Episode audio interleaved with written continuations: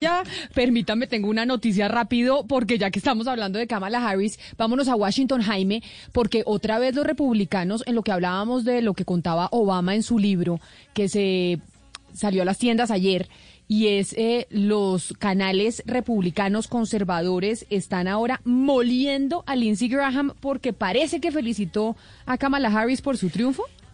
Sí, ellos son colegas en el Senado, ella sigue siendo senadora y apareció, digamos, en, en, el, en, el, en, el, en, el Senado, ¿cierto? Estaban en, una de las audiencias y entonces cuando la vio Lindsey Graham, digamos, se le dio la sonrisa a ella, se, digamos, se saludaron así y él llegó y le, y le, puso el puño y ella también llegó y le chocó el puño y, se, y fue la manera en cómo se saludaron y entonces en este momento en Estados Unidos le están reclamando a él que él por qué la está felicitando, que por qué la felicita y por el otro lado está deslegitimando las elecciones. Entonces el señor ha tenido que salir a explicar que no es que la estuviera felicitando, que simplemente la estaba saludando.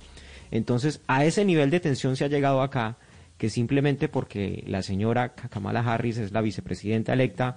y el otro es republicano, entonces le toca salir a explicar por qué ese gesto tan amable que tuvo hacia ella de chocarle, digamos, su, su puño con el puño de ella, eh, que él dice que fue solamente solo un saludo y que no fue una felicitación. No, pues es que así está, así está la polarización en Estados Unidos y cómo se está contagiando para el resto del mundo.